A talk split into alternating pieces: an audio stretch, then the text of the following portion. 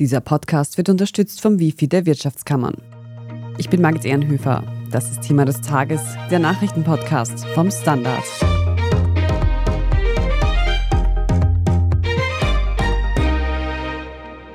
Seit mehr als neun Monaten herrscht Krieg in der Ukraine. Die russische Invasion hat nicht nur zahlreiche Menschenleben gefordert und ganz Europa in eine Energiekrise getrieben, sie belastet vor allem jene Menschen, die in der Ukraine leben und lieben. Aber welche Rolle spielt Liebe im Krieg? Wie viel Raum gibt es in einer solchen Ausnahmesituation für Beziehung und Familie?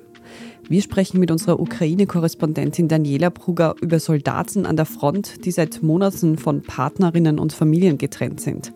Wir fragen nach, ob es Hochzeiten im Krieg gibt und warum der schönste Tag im Leben aktuell eine ganz andere Art der Sicherheit und Stabilität bedeutet. Und wir sprechen mit Natalia und Dmitro, die aufgrund des Krieges sieben Monate getrennt voneinander waren und seit kurzem wieder vereint in Österreich leben. Daniela Pruger, du bist Standard-Korrespondentin in der Ukraine und befindest dich gerade direkt in Kiew. Bevor wir zum heutigen Thema Lieben im Krieg kommen, wie geht's dir denn eigentlich vor Ort? Wir hören ja hier immer wieder von Stromausfällen und wir sprechen auch jetzt gerade übers Telefon, normalerweise über Videokonferenz, aber du hast aktuell gerade wieder keinen Strom. Deshalb auch eine Entschuldigung an unsere HörerInnen, dass die Qualität heute vielleicht nicht ganz so gut ist. Aber Daniela, wie geht's dir denn? Wie ist die Lage vor Ort? Ja, die Stromausfälle, die sind natürlich ein Teil des Alltags hier geworden und es war jetzt zum Glück ruhig in den letzten Tagen. Vor einer Woche haben wir hier ja wieder massive Anschläge erlebt auf die ukrainische Infrastruktur. Danach waren mehr als 80 Prozent der Verbraucher und Verbraucherinnen ohne fließendes Wasser, ohne Strom, ohne Heizung. Und zwar für mehr als 24 Stunden. Also in meinem Fall war das tatsächlich 36 Stunden. Und in dieser Woche war es an sich ruhig. Wir hatten gestern und vorgestern Luftalarm, aber zum Glück keine Angriffe, keine Explosionen, aber das Thema Stromausfälle und dass wir halt hin und wieder kein fließendes Wasser haben, das gehört hier mittlerweile zum Alltag dazu. Also doch eine eher angespannte Situation. Vielen Dank also, dass du dir trotzdem Zeit nimmst, um mit uns zu sprechen. Daniela, dann kommen wir zum heutigen Thema Lieben im Krieg. Du hast bei deiner Recherche auch Soldaten besucht, warst vor kurzem im Donbass. Wie viel Raum gibt es denn in so einer Ausnahmesituation im Krieg für Liebe, Beziehungen, Familie überhaupt noch? Also zunächst möchte ich sagen, dass das Thema Liebe und Beziehungen in dieser Zeit in der Ukraine natürlich eine besondere Rolle einnehmen, eine sehr wichtige Rolle für alle, die sich im Land befinden, vor allem auch für Soldaten und Soldatinnen. Und wie du gerade schon erwähnt hast, war ich vor kurzem im Donbass und war da auch in einer Unterkunft, wo zehn Soldaten, also ausschließlich männliche Soldaten, leben. Und wir haben einen Abend mit denen verbracht. Wir haben gemeinsam gekocht. Wir haben uns unterhalten über diese persönlichen Schicksale auch. Also wir haben so ein bisschen versucht rauszufinden, wer sind denn diese Männer, die hier kämpfen. Und wir sind dann auch sehr schnell ins Gespräch gekommen über persönliche Themen. Und eigentlich haben alle erwähnt, dass sie jemanden haben, der auf sie wartet, der zu Hause ist oder zumindest mit dem sie Kontakt haben ständig übers Telefon natürlich und chatten und natürlich gibt es diesen Männern sehr viel Halt zu wissen, dass es jemanden da draußen gibt, zu dem sie zurückkehren können und ja, wie gesagt, das Thema Liebe und Beziehungen, das spielt eine sehr große Rolle in dieser Zeit. Du sagst, die haben alle jemanden, der zu Hause auf sie wartet. Ist es denn so, dass die PartnerInnen tatsächlich in der Ukraine auch noch sind, einfach in anderen Teilen, wo gerade nicht gekämpft wird? Oder gibt es tatsächlich auch Soldatinnen, deren PartnerInnen, Familien schon im Ausland auf sie warten quasi? Also natürlich gibt es sehr viele Frauen, die im Land geblieben sind, die hier wohnen und arbeiten. Und zum Beispiel einer dieser Soldaten, der war schon Binnenflüchtling vor dem 24. Februar diesen Jahres, weil er selbst aus dem Donbass stammt und zwar aus einer Stadt, die schon seit dem Jahr 2014 unter Okkupation sich befindet. Und das heißt, man hört sehr viele Geschichten, die eben zeigen, dass das Thema Binnenflucht an sich schon viel länger ein Thema ist in der Ukraine. Und das heißt, hier gibt es schon sehr viele Familien, die aufgrund des Krieges der ja schon seit acht Jahren andauert, im Osten des Landes zerrissen wurden. Und was wir jetzt natürlich erleben, ist, dass sich ein sehr großer Teil der jungen Frauen auch im Ausland befinden. Und daran sind natürlich auch Beziehungen in die Brüche gegangen. Ich habe das auch in meinem Umfeld erlebt. Die Lebensrealitäten unterscheiden sich plötzlich so sehr voneinander, dass jene, die sich im Land hier befinden und wirklich täglich den Angriffen auf die Infrastruktur, den Raketenangriffen ausgesetzt sind und auch mit diesen Ängsten umgehen müssen. Und jene, die geflohen sind, die versuchen weiterzuleben, irgendwo anzuknüpfen, sich neu zu erfinden auch, dass das dann irgendwann auch nicht mehr so wirklich zusammenpasst. Und ein solches Paar, eine Familie, die zerrissen wurde durch den Krieg. Das sind Natalia und Dmitro. Sie stammen beide aus Cherson, ein Gebiet, das im Februar direkt von Russland besetzt wurde. Natalia konnte im März zusammen mit Hund und Katze nach Österreich flüchten, musste aber ihren Mann Dmitro zurücklassen. Und während Natalia begonnen hat, in Österreich ein neues Leben aufzubauen, musste ihr Mann bis vor wenigen Wochen weiterhin in Cherson ausharren. Nun sind die beiden wieder zusammen. Er hat es auch geschafft, zu flüchten. Und sie haben uns erzählt, wie sie die Zeit der Trennung erlebt haben. Tatsächlich hatte sich Natalia geweigert zu gehen, weil sie sich ihr Leben ohne mich nicht vorstellen konnte. Aber ich habe darauf bestanden, dass sie geht. Zu gehen und Dmitro im besetzten Kherson zurückzulassen war sehr schwierig. Aber wir haben diese Entscheidung getroffen, also habe ich die Tiere genommen und bin an einen sicheren Ort gegangen и поехала в безопасное место. Я старалась отгонять эти мысли. Ich habe versucht zu verdrängen, dass ich ihn nie wiedersehen könnte. Aber natürlich mache ich mir große Sorgen. Aber ich wusste immer, dass alles enden und unsere Familie wieder beisammen sein würde. Es waren Gedanken an die Zukunft, wenn wir wieder zusammen sind und alles gut sein wird, die mir Kraft gegeben haben. Ich habe von einem neuen, modernen Haus geträumt, am Meer, ins Grüne ragend. Als wir wieder zusammen waren, wurde es schnell wie früher, wobei es hat sich einiges geändert. Ich würde nicht sagen zum Schlechteren oder zum Besseren, aber es ist doch anders.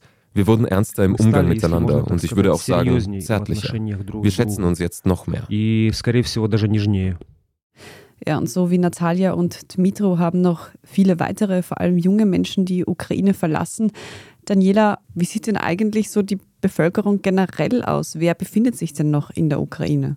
Also laut einer Studie von polnischen Forschern liegt das Durchschnittsalter der ukrainischen Flüchtlinge bei circa 36 Jahren. Das heißt, ein großer Teil der arbeitsfähigen, leistungsfähigen Bevölkerung und eben auch der Kinder und Jugendlichen haben das Land verlassen. Und das hat natürlich auch Auswirkungen auf die Demografie in der Ukraine und die ist sehr besorgniserregend. Also die Entwicklung und die Prognosen, die wir hier erhalten, auch von Forschern und von Forschungsinstituten, weil natürlich aufgrund dieser Flucht, aufgrund des russischen Krieges zum einen ein großer Teil das Land verlassen hat, aber eben auch viele Menschen aufgrund des Krieges sterben und weil auch ein großer Teil der Gebiete in der Ukraine von den Russen okkupiert ist. Das heißt, das alles hat Auswirkungen auf die Bevölkerung, auf die Demografie des Landes. Zum Beispiel stellen sich jetzt auch viele die Fragen, wo denn die Familienzusammenführung nach dem Kriegsende stattfinden wird, ob das in der Ukraine passiert oder ob das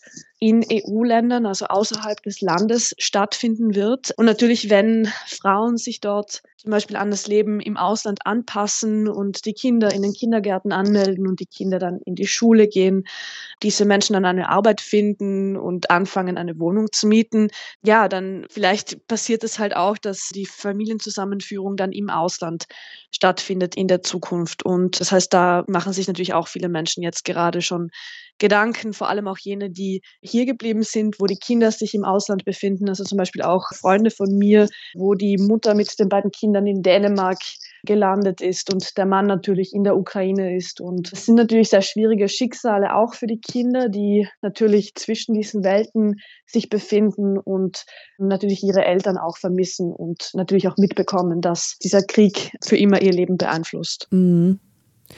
Wir machen jetzt eine kurze Werbepause und dann sprechen wir noch darüber, ob es denn Hochzeiten im Krieg gibt und wie man sich so etwas vorstellen kann. Wir sind gleich zurück. Lern dich neu zu erfinden. Lern Neues zu wagen. Lern dich von neuen Seiten kennen. Lern heute, was du morgen sein willst. Entdecke über 30.000 Kurse zur Aus- und Weiterbildung auf wifi.at. Lern, was in dir steckt. Wifi. Daniela, du hast in einem Vorgespräch erzählt, dass du vor kurzem auf einer Hochzeit gewesen bist. Finden denn Hochzeiten noch regelmäßig statt und wie dürfen wir uns die vorstellen, auf der du gewesen bist? Ja, tatsächlich ist es so, dass es in den ersten sechs Monaten dieses Jahres eine Rekordzahl von Eheschließungen in der Ukraine gab, nämlich mehr als 100.000 Eheschließungen. Und das sind 21 Prozent mehr als im Vorjahreszeitraum und damit auch eine absolute Rekordzahl innerhalb der letzten sieben Jahre. Und das heißt, ich habe mich dann gefragt, warum ist das so und hatte auch die Gelegenheit, zu einer Hochzeit zu gehen hier in Kiew. In Kiew gibt es die meisten Hochzeiten seit Kriegsbeginn. Und ja, das war ein junges Paar. Sie stammt aus Cherson, er stammt aus Kharkiv und beide haben sich vor vier Jahren in Kiew kennengelernt. Ja, und der Bräutigam selbst, der war schon vor dem 24. Februar Berufssoldat und die beiden hatten eigentlich schon viel länger vor zu heiraten, aber dann gab es die Pandemie und dann hat der Krieg angefangen und dann wurde dieses Datum immer wieder verschoben und seit dem 24. Februar sehen sich diese beiden Menschen kaum noch. Sie hören sich über das Telefon, sie chatten natürlich hin und wieder, aber es gibt auch Tage, wo sie sich gar nicht mehr hören. Und zum Beispiel war das für die Braut auch ein Grund, dass man so ein bisschen mehr darauf drängt, die Hochzeit schnell durchzuführen, denn der legale Status als Ehefrau gibt ihr zum Beispiel das Recht, genauere Informationen über den Aufenthaltsort ihres Ehemanns zu erfahren. Wenn sie nur die Freundin ist, dann erhält sie darüber nicht wirklich viele Informationen. Also da geht es ja auch immer darum, dass man diese Informationen natürlich nicht einfach so preisgeben kann, wo sich die Soldaten, die Einheiten befinden und so weiter. Das heißt, das hat tatsächlich auch eine Rolle gespielt für die beiden und die Hochzeit, die wurde sehr, sehr spontan geplant. Also ich glaube, eine Woche haben sie erzählt, vor dem Datum haben die beiden fix zugesagt, dass es die Hochzeit geben wird. Und der Bräutigam, er heißt Maxim, der hat dafür drei Tage frei bekommen. Für die Hochzeit und dann für die zwei Tage nach der Hochzeit, damit die beiden noch ein bisschen Zeit miteinander verbringen können und auch nochmal aufs Standesamt gehen können. Und ja, ich habe die beiden an diesem Tag kennengelernt auch und habe mich mit ihnen unterhalten. Und auch hier muss ich sagen, dass ich schon das Gefühl hatte, dass es für Maxim, also für den Bräutigam, eine sehr große Rolle gespielt hat, dass er diese Beziehung, glaube ich, auch auf eine andere Ebene dadurch heben konnte. Also auch, dass es ihm nochmal mehr Sicherheit gibt, zu wissen, dass er jetzt eine Ehefrau hat und nicht in Anführungsstrichen nur eine Freundin, zu der er zurückkommen kann. Und das sind auch die Dinge, die mir die Hochzeitsplanerin erzählt hat, dass es tatsächlich eine große Rolle spielt, dass man weiß, dass es eine gewisse Art von Stabilität gibt im eigenen Leben und dass man in der Zukunft etwas aufbauen kann, dass man sozusagen ja einfach etwas hat, wo man zurückkehren kann, wenn man von der Front, von den umkämpften Gebieten wieder zurückkehrt. Also da bekommt eine Eheschließung nochmal eine ganz andere Bedeutung, eine ganz andere Ebene, die hier noch hinzukommt. Konntest du denn mit den beiden auch darüber sprechen, so ein Tag, eine Hochzeit, das ist ja für viele Menschen einer der wichtigsten Tage in ihrem Leben. Jetzt erzählst du, das wurde sehr schnell geplant. Es ging vielleicht mehr darum, Stabilität herzustellen oder mehr Informationen zu bekommen, als, ich sag mal, die Liebe in den Vordergrund zu stellen. Wie war das für das Paar, das du kennengelernt hast? Also das Ehepaar hat sich natürlich nicht gewünscht, dass die Hochzeit unter diesen Umständen stattfindet. Aber beide waren sehr positiv, sehr optimistisch und auch das erlebt man in Kiew hier beinahe täglich, dass die Menschen sagen, okay, wir haben vielleicht einfach nur heute, wir haben vielleicht noch morgen, wir haben vielleicht gar keine Zukunft und das Leben kann sehr schnell vorbei sein und deshalb habe ich auch bei diesen zwei jungen Menschen, also namens Anastasia und Maxim, erlebt, dass sie eigentlich sehr hoffnungsvoll waren und dass sie diesen Tag versucht haben zu genießen. Die Familie von Anastasia, die ist selbst geflohen nach Deutschland, weil sie unter der russischen Okkupation gelebt hat im Oblast Cherson. Und während der Zeremonie wurden dann die Eltern aus Deutschland zugeschalten über einen Messenger-Dienst. Und das heißt, es gibt hier einfach so viele Ebenen von Schmerz, Trauer, aber auch Optimismus und Liebe und dass man halt einfach versucht weiterzumachen. Und ich glaube, darum ging es den beiden auch einfach an diesem Tag zu entscheiden, dass es jetzt einfach ein schöner Tag wird. Ja, und es kamen auch einfach viele Freunde von den beiden. Das hat, glaube ich, auch nochmal dazu beigetragen, dass man sagt, okay, man feiert halt auch einfach die schönen Momente und man lässt sich nicht unterkriegen von diesen ständigen Attacken und Anschlägen auf die eigene Stadt und auf das eigene Leben.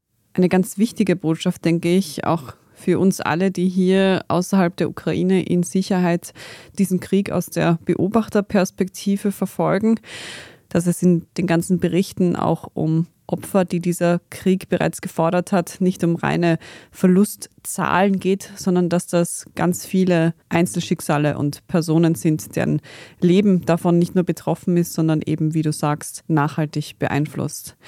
Lass uns zum Ende noch kurz in die Zukunft blicken. Wenn wir jetzt auf den Winter schauen, dann hört man auch aus der Ukraine, dass Geflüchtete gebeten werden, wenn möglich außerhalb des Landes zu bleiben. Was ist denn deine Wahrnehmung dazu? Wie gehen denn zersplitterte Familien mit dieser Situation um? Wünscht man sich da vielleicht auch, dass die Geflüchteten auch schon zurückkommen? Ich höre tatsächlich aus meinem Umfeld, wenn es um die eigene Familie geht, die geflohen ist, dass es für diejenigen, die sich hier im Land befinden, eine große Erleichterung bedeutet, zu wissen, dass die Familie nicht zurückkommt in die Ukraine. Denn natürlich vermissen die Menschen ihre Familienmitglieder, ihre Freunde, ihre Partner, aber Krieg hat nichts mit Romantik zu tun und hier geht es nicht darum, dass man so schnell wie möglich wieder seine Liebsten bei sich hat, sondern es geht hier tatsächlich darum, dass man schaut, dass so viele Menschen wie möglich in Sicherheit sind und jene, die seit wirklich Anbeginn des Krieges sich hier im Land befinden, die wissen, dass es Wochen gibt, in denen man hier relativ normal leben kann. Und dann im nächsten Moment regnet es wieder Raketen auf die Städte. Und deswegen fühlen sich hier viele ja einfach erleichtert auch zu wissen, dass die eigene Familie nicht zurückkommt. Und zum Beispiel haben mir Freunde gesagt, dass es für sie einfach wichtig ist, genau das zu wissen, damit sie sich auf die eigene Arbeit konzentrieren können, damit sie einfach der eigenen Arbeit nachgehen können. Denn vor allem jene Menschen, die zum Beispiel Kinder haben, können sich schwer auf die Arbeit konzentrieren, auf diese ganz normalen Dinge, die man jeden Tag zu erleben hat. Und wenn man sich ständig Sorgen darum macht, wo die eigenen Kinder sind, ob es in dem Bezirk, wo sich die Schule befindet, vielleicht wieder Luftalarm gibt und so weiter, dann ist es relativ schwierig, hier produktiv zu sein und einfach weiterzumachen. Das heißt, viele fühlen sich erleichtert, wenn sie wissen, dass die eigene Familie nicht zurückkommt. Und am Ende können wir uns nur ausmalen, wie es den Menschen in der Ukraine aktuell tatsächlich geht.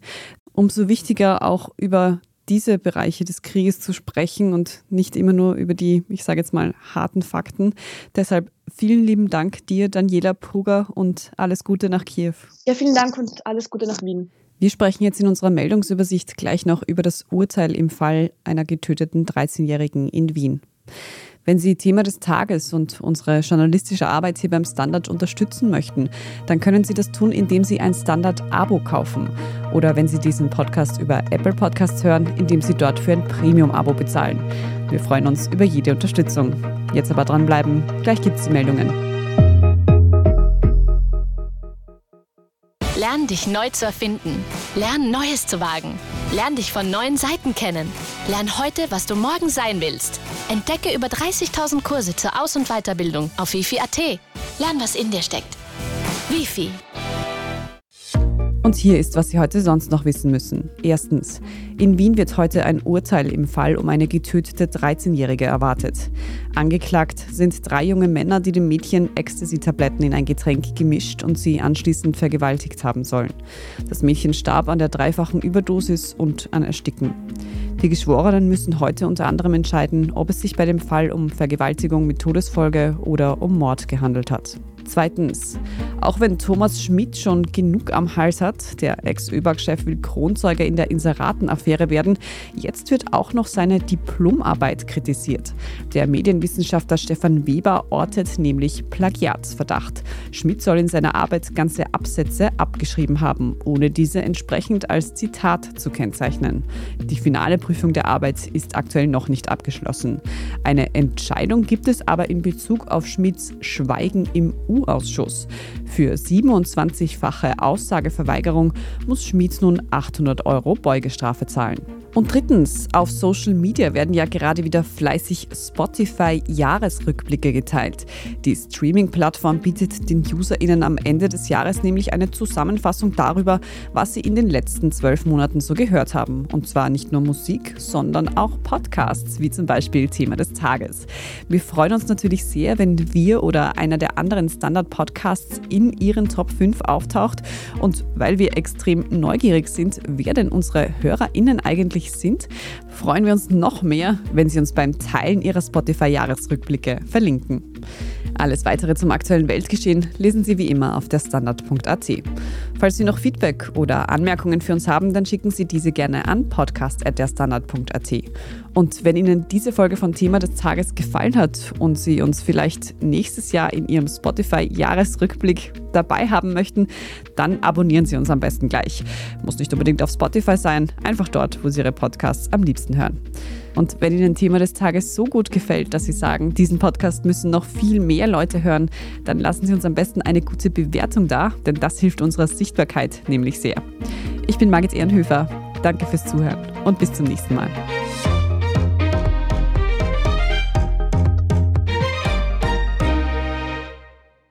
Lern dich neu zu erfinden. Lern Neues zu wagen. Lern dich von neuen Seiten kennen. Lern heute, was du morgen sein willst. Entdecke über 30.000 Kurse zur Aus- und Weiterbildung auf wifi.at. Lern, was in dir steckt. Wifi